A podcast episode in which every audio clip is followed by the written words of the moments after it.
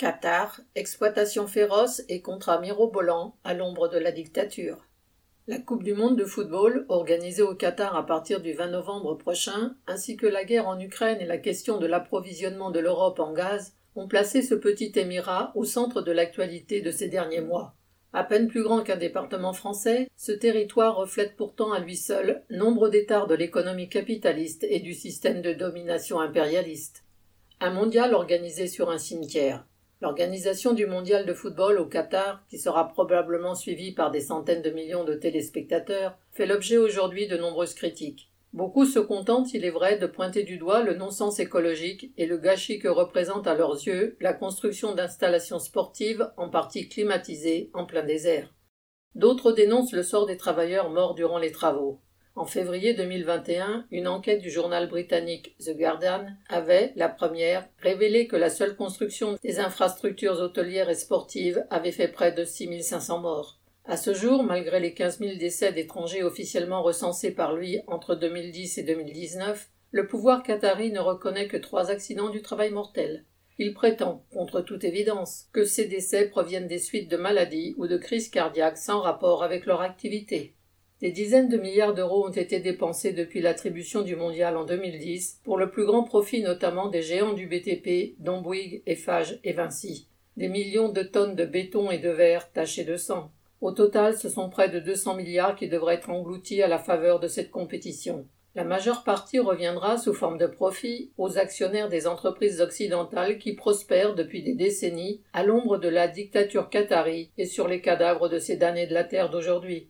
Les mirifiques contrats que les grands groupes capitalistes ont signés à l'occasion du mondial ne sont en effet que l'expression la plus visible de la place actuelle de cet émirat dans le système de domination impérialiste.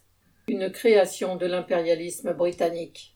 Pour mieux contrôler les voies commerciales vers l'Asie, les colonisateurs britanniques, par l'intermédiaire de l'East India Company, s'étaient emparés dès 1820 de ce que les navigateurs et commerçants désignaient alors comme la côte des pirates en 1867 pour faire pièce à la famille des califats qui contrôlaient alors l'archipel de Bahreïn et qu'ils accusaient de se livrer à des actes de piraterie, les Anglais s'appuyèrent sur le clan rival des Altani pour créer le territoire du Qatar.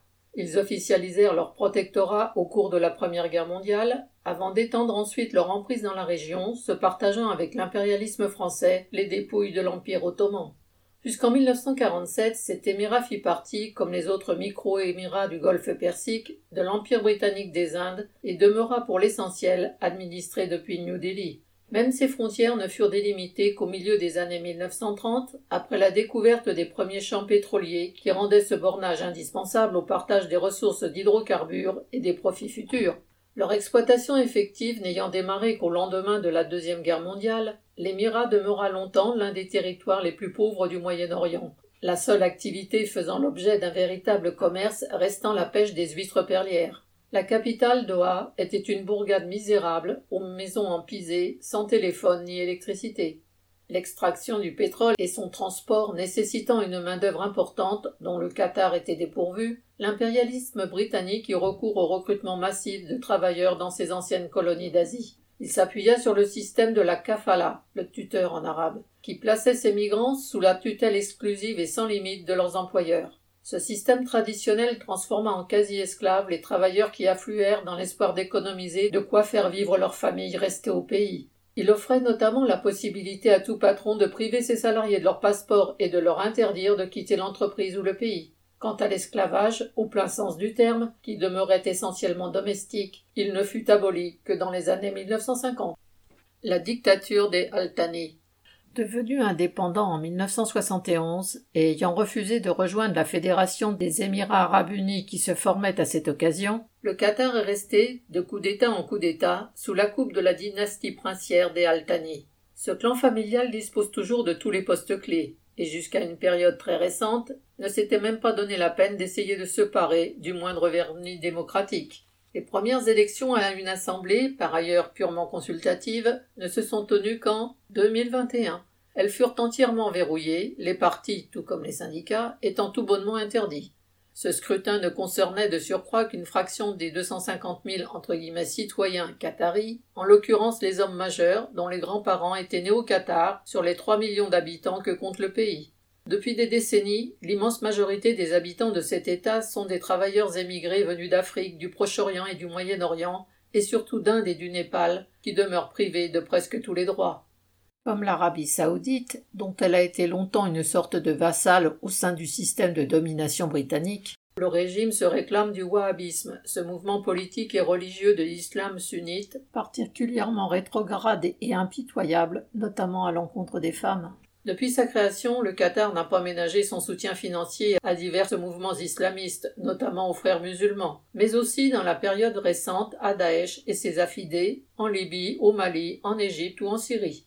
Et ce, au point d'être accusé en 2017 d'être un soutien du terrorisme par l'Arabie saoudite et la majorité des membres du Conseil de coopération du Golfe, qui ne sont pourtant pas les derniers dans ce domaine. Cela vaudra d'ailleurs au Qatar d'être écarté brièvement du jeu politique dans la région et de subir un blocus économique de ses rivaux jusqu'en 2021. Mais cela ne l'a pas empêché de devenir une pièce importante dans le jeu mené par les grandes puissances dans la région. Un gisement gazier fait état. La découverte il y a une cinquantaine d'années du gigantesque gisement gazier de Northfield 6000 km de superficie et 13% des réserves de la planète, dont le Qatar partage encore aujourd'hui l'exploitation avec l'Iran voisin, a fait de lui un des tout premiers producteurs et exportateurs de gaz au monde, notamment du gaz naturel liquéfié, le GNL. Il est devenu par là même un rouage important de l'économie capitaliste. En outre, sa situation géographique fait qu'un cinquième de la production mondiale de pétrole y transite. Depuis une cinquantaine d'années, des fortunes se sont déversées dans les coffres forts de la classe dirigeante. D'autant que le Qatar, dont l'essentiel des ressources ont été exploitées après l'indépendance, a gardé en grande partie la main sur l'ensemble de la chaîne de production, trains de liquéfaction, flotte de navires méthaniers et gestion des ports. La Qatar Investment Authority, QIA, le fonds souverain de l'Émirat, pèse de son côté plus de 400 milliards d'euros mais cette manne est retournée pour l'essentiel vers les pays riches sous forme de dépenses fastueuses, de commandes et de placements en actions.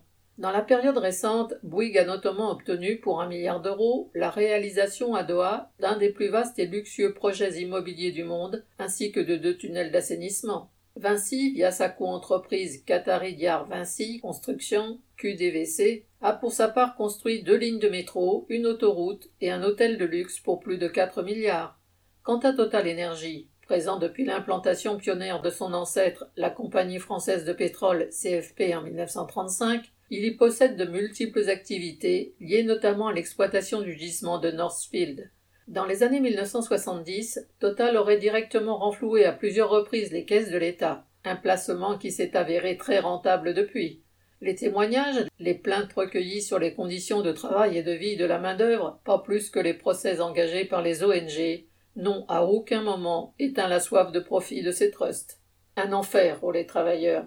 À la source de ces richesses se trouve un prolétariat d'environ deux millions de travailleurs étrangers, employés dans les hydrocarbures, le bâtiment, la sécurité, les transports, le commerce, etc. Ces migrants sont de longue date recrutés dans leur pays d'origine par des agences spécialisées qui leur imposent des contrats léonins après leur avoir fait miroiter des revenus ou des tâches bien différentes de ceux qu'ils trouveront au Qatar. Il leur faut en outre acquitter des milliers d'euros pour obtenir ces documents. Entassés dans des conditions indignes, des blocs d'habitation, labor camp en anglais, bidonvilles souvent sans accès à une eau véritablement potable, leur salaire n'excède pas le plus souvent le salaire minimum, introduit seulement en 2019, qui représente aujourd'hui 230 euros environ pour une semaine de travail officiel de 48 heures. La zone industrielle de la capitale, Doha, éloignée volontairement des hôtels et des centres commerciaux fastueux du centre, regroupe à elle seule 400 000 de ses travailleurs. La majorité sont employés dans les travaux du BTP, parfois jusqu'à 14 heures par jour, avec de très rares pauses, sous des températures qui frôlent les 50 degrés. Pour les projets considérés comme urgents, cette exploitation se prolonge jour et nuit sans interruption. Pas étonnant que nombre de décès recensés le soient par crise cardiaque. Le vocabulaire médical ne connaît pas les mots surexploitation ou assassinat patronal. Des dizaines de milliers de femmes également venues de l'étranger et recrutées comme domestiques sont surexploitées, maintenues elles aussi dans un quasi-esclavage et victimes de viols qui restent impunis. Privées par leurs employeurs de leur passeport dès leur arrivée, interdits de quitter leur entreprise malgré l'abolition toute récente des règles traditionnelles de la kafala, ces travailleurs demeurent corvéables à merci, mais aussi expulsables, sans recours possible ni indemnité. La simple ouverture d'une ligne téléphonique nécessite encore le plus souvent d'en passer par un intermédiaire. Les fortunes les plus folles, les constructions et les technologies les plus modernes côtoient l'exploitation la plus brutale et prospèrent sur un océan de misère. Tous ceux qui ont tenté de dénoncer ces faits ont été jusque-là brutalement mis hors d'état de nuire à la bonne marche des affaires ou expulsés.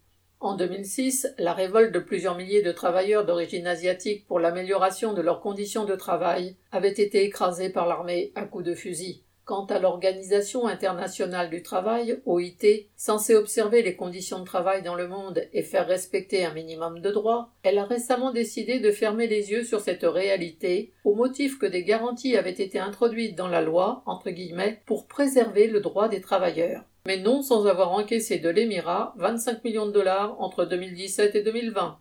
Un paradis pour les capitalistes et un relais de l'impérialisme.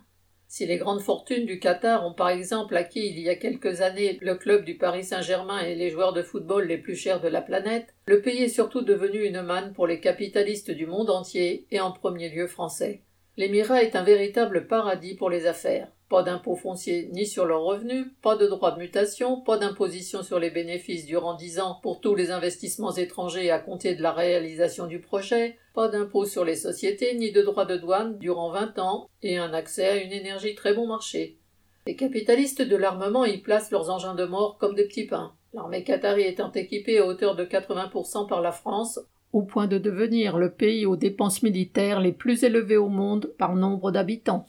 De quoi combler les actionnaires de Thales, Airbus Hélicoptère ou Dassault? Ce dernier lui a vendu, par l'intermédiaire de François Hollande, près de 24 rafales en 2015, auxquels s'en sont ajoutés encore 12 deux ans plus tard, avec une option pour 36 autres. Depuis Mitterrand, dont les deux septennats virent littéralement exploser les échanges commerciaux avec le Qatar, jusqu'à Macron, en passant par Hollande et Sarkozy, tous les présidents français ont maintenu ces liens privilégiés et les exemptions d'impôts et de taxes multiples protégeant les placements qataris dans l'Hexagone.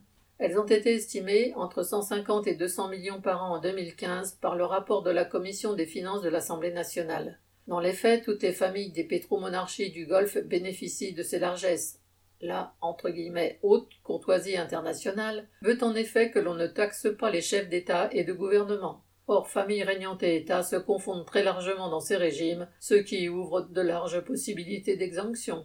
Depuis les années 1990, la France est de facto devenue une sorte de paradis fiscal pour les capitaux qataris, au point de provoquer des réactions aussi délirantes que chauvines d'une part de la classe politique et des médias, accusant le Qatar de vouloir, entre guillemets, acheter la France comme si l'achat d'un club de football, de quelques propriétés, de chevaux de course et de la complicité d'une nuée d'hommes politiques de droite comme de gauche faisait du Qatar une puissance économique d'envergure mondiale. Comme si toutes ces sortes de notes de frais n'étaient pas le prix payé, avec l'argent public, pour permettre à Total Energy et autres groupes de continuer à puiser dans les richesses naturelles de l'Émirat. Mais le Qatar reste par-dessus tout un État qui, par son intégration dans le commerce mondial et la politique au Moyen-Orient, dépend de ses bonnes relations avec les États-Unis. En 2011, au début des soulèvements contre le régime syrien, en se vantant de ce soutien de poids, le ministre des Affaires étrangères qatari Ahmad Bil Jansen, dit HBJ, avait quelque peu interloqué ses interlocuteurs en assénant, entre guillemets, De toute façon, vous n'avez rien d'autre à faire que de me suivre. J'ai des Américains derrière moi. Cité par Christian Chesneau et Georges Malbruno dans Qatar, Les secrets du coffre-fort, Michel Lafon 2013. Après avoir flirté durant des années avec le régime de Bachar el-Assad, le Qatar, se posant en parrain de la rébellion, devint la base arrière de certaines des milices islamistes qui le combattaient avec la bénédiction des Américains. Ceux-ci disposent depuis 2003 au Qatar de l'immense base d'Al-Edeid, la plus vaste hors de leur territoire national, 10 000 hommes, où est établi pour la région l'US CENTCOM, le commandement central américain une tête de pont idéale pour ses interventions au Moyen-Orient, en Afrique comme en Asie. À Silia, dans le sud de l'Émirat, une base de l'armée qatari abrite par ailleurs des entrepôts géants de l'armée américaine. Le Qatar s'est associé en 2011 aux États-Unis, à la France et à la Grande-Bretagne pour renverser Kadhafi, entraînant et équipant une partie des milices islamistes libyennes. Pour la première fois, des unités et des avions de chasse du Qatar ont même alors participé directement à une opération extérieure. Pour le compte de l'impérialisme, le Qatar est également intervenu militairement jusqu'en 2017 au Yémen voisin, aux côtés de l'Arabie saoudite, malgré la rivalité qui les oppose. Cette guerre a fait à ce jour plus de 400 000 morts. Il a été enfin l'un des tout premiers États du monde arabe à nouer des relations diplomatiques et commerciales officielles avec Israël. Ces preuves d'engagement ont permis au Qatar de jouer un rôle d'intermédiaire dans plusieurs crises politiques dans la région. Avec l'ouverture d'un bureau des talibans à Doha dès 2011, les États-Unis ont également pu négocier plus discrètement avec leurs représentants et signer un accord assurant leur retour au pouvoir à Kaboul. La chaîne d'information continue Al Jazeera, largement diffusée dans le monde arabe, est un autre relais de cette politique. Dictature moyenâgeuse, forte du soutien des plus grandes puissances impérialistes, le Qatar est, à l'instar des autres pétromonarchies du Golfe, l'une des expressions les plus révoltantes de la pourriture grandissante de l'économie capitaliste. Mais l'existence d'un prolétariat nombreux, venu de plusieurs pays, représente une force considérable à même d'en finir avec cet ordre social et politique d'un autre âge. Le 23 octobre 2022.